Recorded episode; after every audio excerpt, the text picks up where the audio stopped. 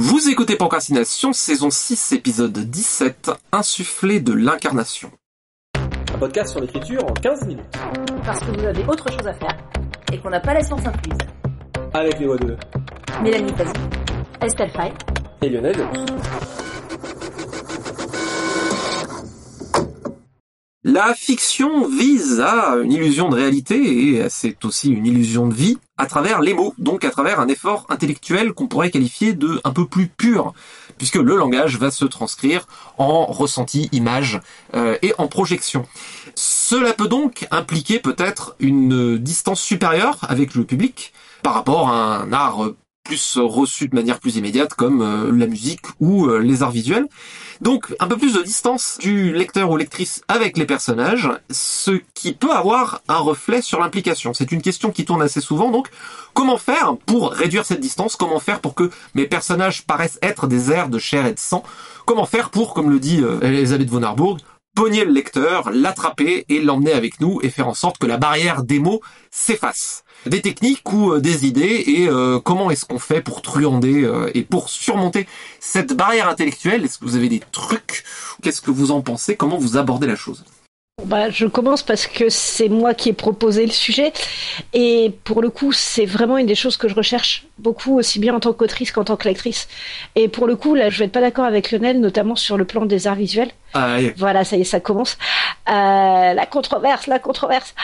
C'est que pour moi, l'écriture et la lecture, c'est au contraire l'un des arts les plus immédiats. Parce que quand l'auteur ou l'autrice nous projette dans son monde, en fait, il n'y a pas une image sur un écran. On peut être vraiment, quand c'est bien fait, dans la peau du personnage, en train d'arpenter le même monde que lui, en train de vivre les mêmes choses que lui. Il y a cette proximité super forte qui peut être créée et qui est même plus proche pour moi dans la lecture et à forturer dans l'écriture que euh, même dans un très bon jeu vidéo. Et pourtant, il y a des super bons jeux vidéo, euh, Senua Sacrifice, dont parlait Lionel par exemple. Mais dans Senua, en fait, on est avec Senua. Et vraiment, pour moi, dans la lecture, on peut être projeté complètement dans la peau, dans le ressenti d'un personnage. Et c'est ça qui est super important. Et pour le coup, bah, on a fait un épisode sur la cohérence juste avant. C'est un truc que j'adore bosser de plus en plus, euh, j'adore semer tous ces indices et tout. Mais quelque part, presque l'incarnation d'un personnage, c'est là où, s'il faut, même si la cohérence n'est pas tout le temps parfaite, il y a des moments où on s'en fout quand on est dedans. Il y a des moments où on s'en moque et c'est presque une valeur encore supérieure pour moi d'y croire et que bah, quand les lecteurs parlent d'un personnage comme si c'était quelqu'un qu'ils avaient croisé et tout ça, c'est ça qu'une incarnation réussit. C'est vraiment quand ça sort de nos têtes ou de nos mots pour être presque une personne avec lesquelles les gens vont interagir, avec qui font faire vivre aussi quelque part dans leur tête. Et euh, pour ça, bah, deux trois choses. Alors, premier que j'allais dire, euh, c'est lisez Clive Barker parce qu'il réussit ça super bien. Voilà, donc lisez Clive Barker. Mais justement, Clive Barker, il y a un côté qu'il oublie jamais, c'est vraiment la matérialité, la chair, le corps de ses personnages. Et ça, c'est l'un des trucs les plus importants, et c'est pas forcément de toujours décrire les sensations physiques de ces personnages, mais jamais oublier qu'ils en ont. Et jamais oublier que c'est aussi l'une des manières d'appréhender le monde qu'on a tous, en fait. Mais comme c'est tellement naturel, on l'oublie. Là, par exemple, euh, c'est très bête, mais euh, j'ai fait du vélo sans gants alors qu'il commence à faire froid et qu'il y a un gros couloir avant avant d'arriver chez moi, bah, mine de rien, la manière dont mes mains sont sèches quand je prends ma tasse de café. C'est un des petits détails auxquels on prête pas forcément attention, mais voilà, pour l'incarnation des personnages.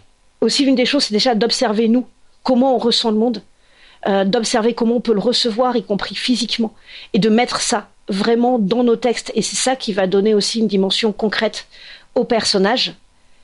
Et pareil aussi de voir comment la deuxième dimension, ce flux physique en quelque sorte, est toujours mêlé à nos pensées, notre ressenti pour le coup plus psychologique, la manière plus psychologique d'envisager les choses. Bah, je suis complètement d'accord avec tout ce que tout ce qu'a dit Estelle, que ce soit sur effectivement les sensations physiques, observer comment nous on ressent le monde et tout, enfin tout ça.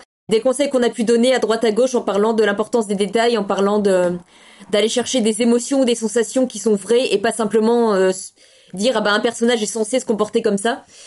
Mais il y a autre chose. Alors pour moi, il y a deux choses qui sont liées. Pour qu'un personnage soit incarné pour le lecteur, j'ai besoin qu'il soit incarné pour moi. C'est-à-dire que le personnage, pour que j'arrive à l'écrire, il faut que je le sente. Et il y a vraiment un truc qui est de l'ordre, euh, on va revenir à l'organique en fait.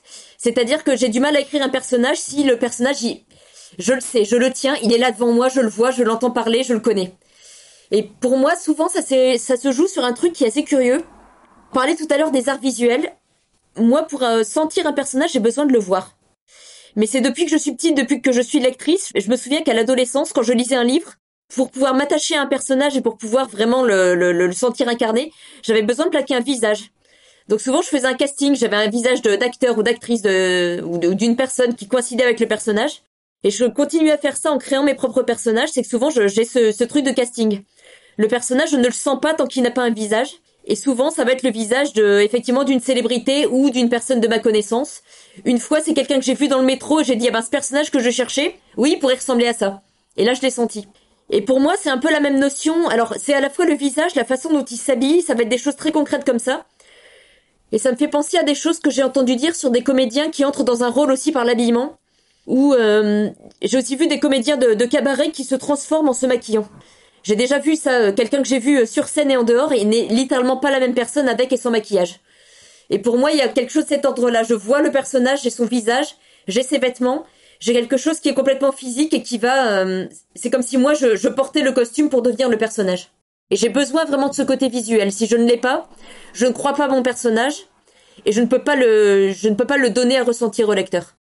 Je suis tout à fait d'accord sur le lien très fort avec le personnage qui est nécessaire pour moi, ça passe pas forcément par le visuel parce que par moment, le visage de mes personnages est très flou dans ma tête. Mais par contre, ça passe par avoir vécu assez longtemps avec eux, qu'ils étaient assez longtemps dans ma tête, et que j'ai imaginé plein de scènes avec eux, même à un moment où tout le reste du livre était encore très très flou, et y compris plein de scènes qui resteront pas dans le livre. Mais j'ai vraiment imaginé, rêvé à toutes ces scènes-là. Et une fois que le personnage a assez vécu dans ma tête, quelque part, il commence à prendre une sorte de matérialité, de concret. Et c'est des trucs qui sont pas forcément, comment dire, euh, Là, pour le coup, on parle beaucoup de mettre les choses sur papier, au clair et tout. Sauf que là, ça se met pas forcément sur papier. C'est vraiment un truc qu'on doit vivre, en fait. Complètement. C'est pour moi, c'est un peu l'opposé de la démarche, alors que beaucoup d'auteurs pratiquent et qui est utile pour certains des fiches de personnages. C'est pas avoir les faits, c'est avoir la matière. C'est vraiment complémentaire. Il n'y a pas une bonne mauvaise démarche. Oui, voilà, elles peuvent être utiles aussi. C'est autre chose. C'est euh, c'est vraiment pour moi les fiches, c'est pas un support qui sert à si j'ai rempli la fiche, euh, eh ben c'est bon, je sais qui est mon personnage et que donc il faut que j'ai rempli toutes les cases. Pour moi, les fiches, c'est juste des axes de réflexion. C'est juste un questionnaire en fait, et il y a des questions en fonction du personnage qui vont intéresser davantage en fonction de ce que le personnage a à raconter ou ce qu'il est. C'est marrant sur ce que disait euh, Mélanie sur les, vêtements. Je rejoins euh, effectivement ça en, fait en vous écoutant parler ou je sais pas comment dire, quelque chose de, de effectivement de, de viscéral. Moi, je sais pas tellement cette dimension visuelle. Ah oui, alors d'ailleurs sur l'aspect euh, de la littérature, en fait pour moi c'est, je parlais du déchiffrement qui est un effort mental, mais effectivement on est bien d'accord que le langage permet de faire ressentir des choses dans son corps de façon euh, vraiment euh, primordiale que euh, d'autres arts ne, réussiront peut-être aussi viscéralement.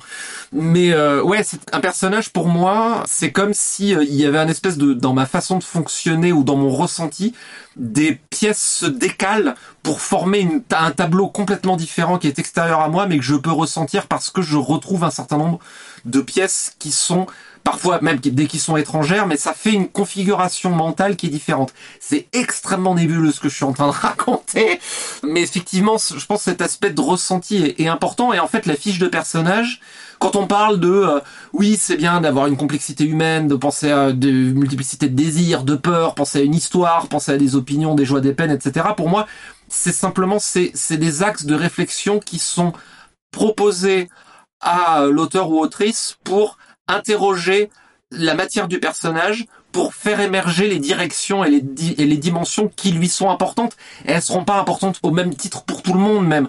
Quand on dit ah c'est quoi le background familial du personnage, la simple fait de se dire est-ce que ce background a une importance ou pas pour le personnage? Alors évidemment les gens viennent de quelque part, mais ça aura plus ou moins d'importance pour eux et elles. Donc cette simple question ouvre énormément de dimensions qui sont super intéressantes à creuser et elles vont pas être les mêmes pour tout le monde. C'est intéressant que tu parles de réflexion parce que c'est complètement à l'opposé de ma démarche. Les personnages que j'ai réfléchis sont ceux qui ne marchent pas. Le personnage qui pour moi fonctionne, il arrive, il me tombe dessus, mais littéralement je me prends le personnage sur la tronche en fait, et d'un seul coup il arrive avec son son son vécu, sa voix, il se il se développe tout seul. J'ai vraiment besoin de ce truc de déclic et je trouve ça assez fascinant qu'on puisse réfléchir un personnage et le faire fonctionner. Alors quand je dis réfléchir, moi en fait c'est euh, vraiment suivre cette espèce d'approche quasi psychanalytique en fait. C'est je prends mon personnage, je l'assois sur le divan quelque part et en fait je lui pose des questions et je vois ce qui. Alors, euh, je fais pas ça euh, techniquement en disant, en posant des questions, même si je le faisais au début d'ailleurs ça. Mais euh, je pose pas les questions et je vois ce que ça répond. Mais ça reste la démarche. C'est j'ai ta forme un peu dans la brume. Je perçois un noyau de vérité vis-à-vis de toi. Donc maintenant, je vais te poser des questions et je vais voir ce qui va rebondir et ce sur quoi tu as envie de partir et ce que tu vas m'envoyer. Et il y a aussi quand même certains trucs ou euh, par exemple le background familial, j'ai quand même un peu un besoin de savoir un minimum de trucs quoi. Mais si ça, si le personnage me dit ouais je suis loin de tout ça, ça m'intéresse pas, ok d'accord.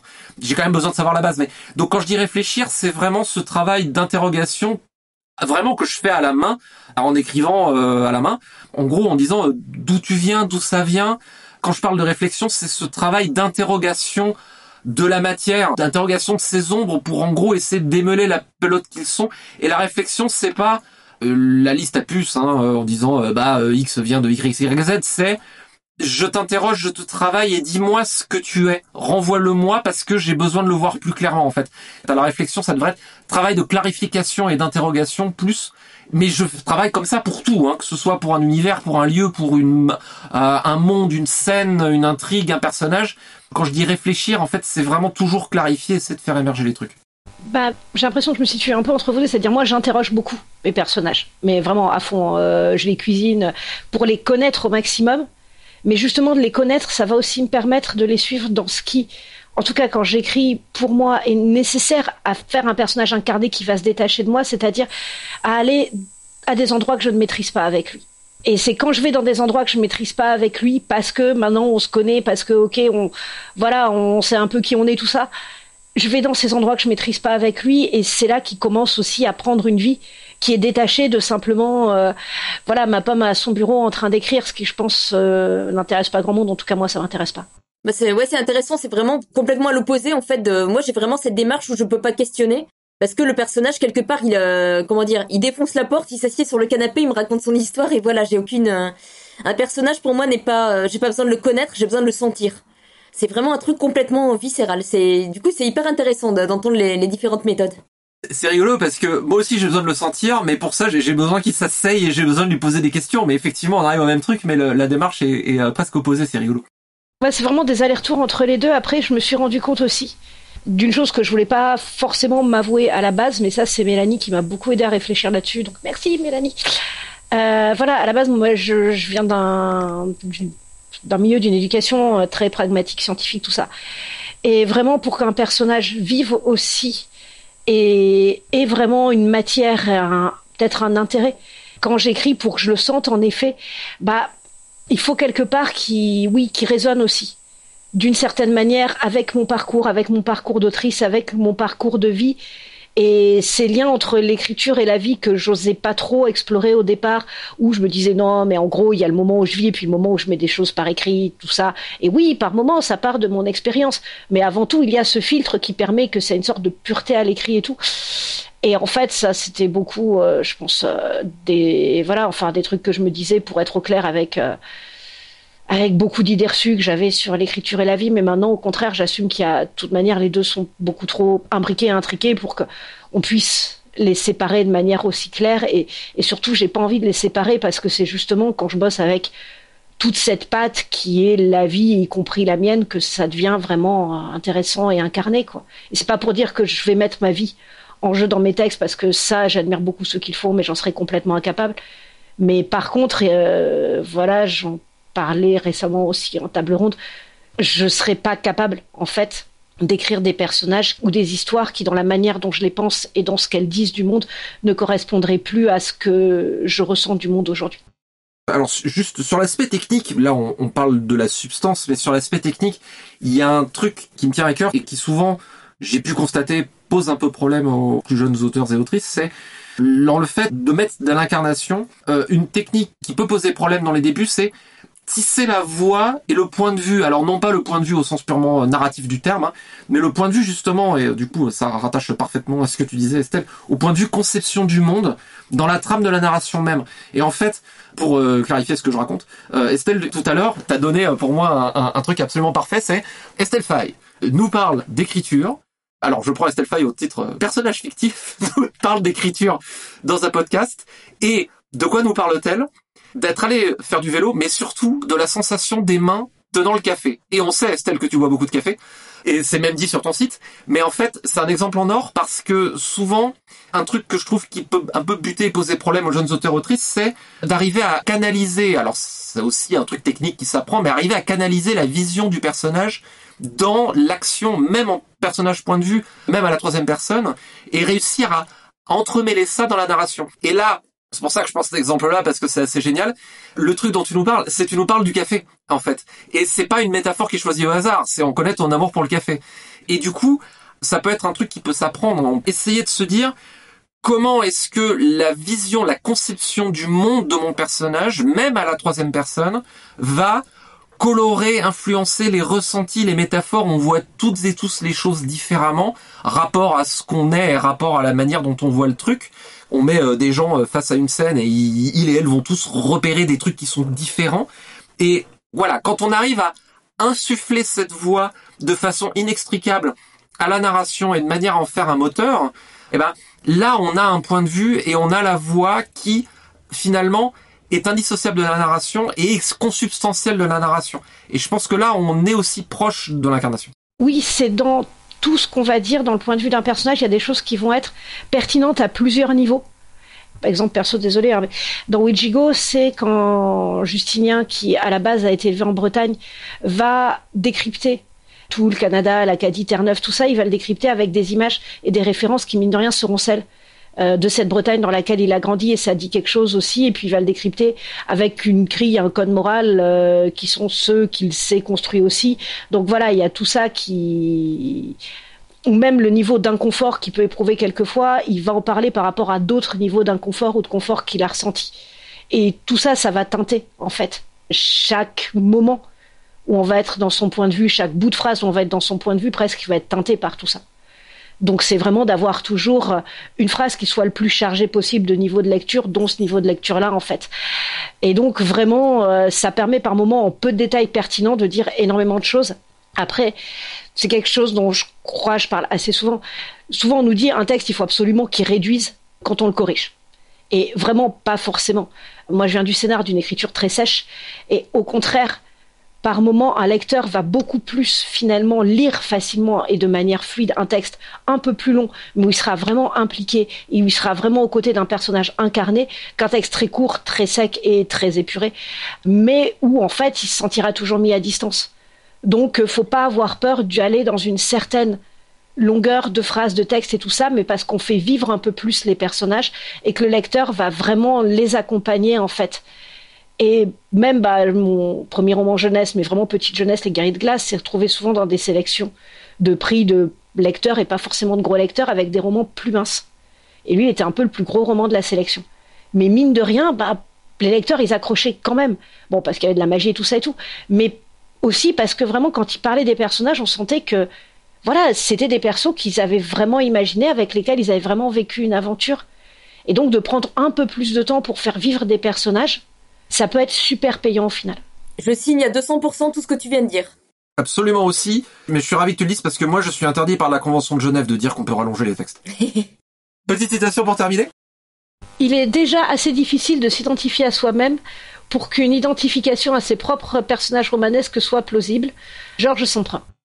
C'était Procrastination, merci de nous avoir suivis. Maintenant, assez procrastiné, allez écrire.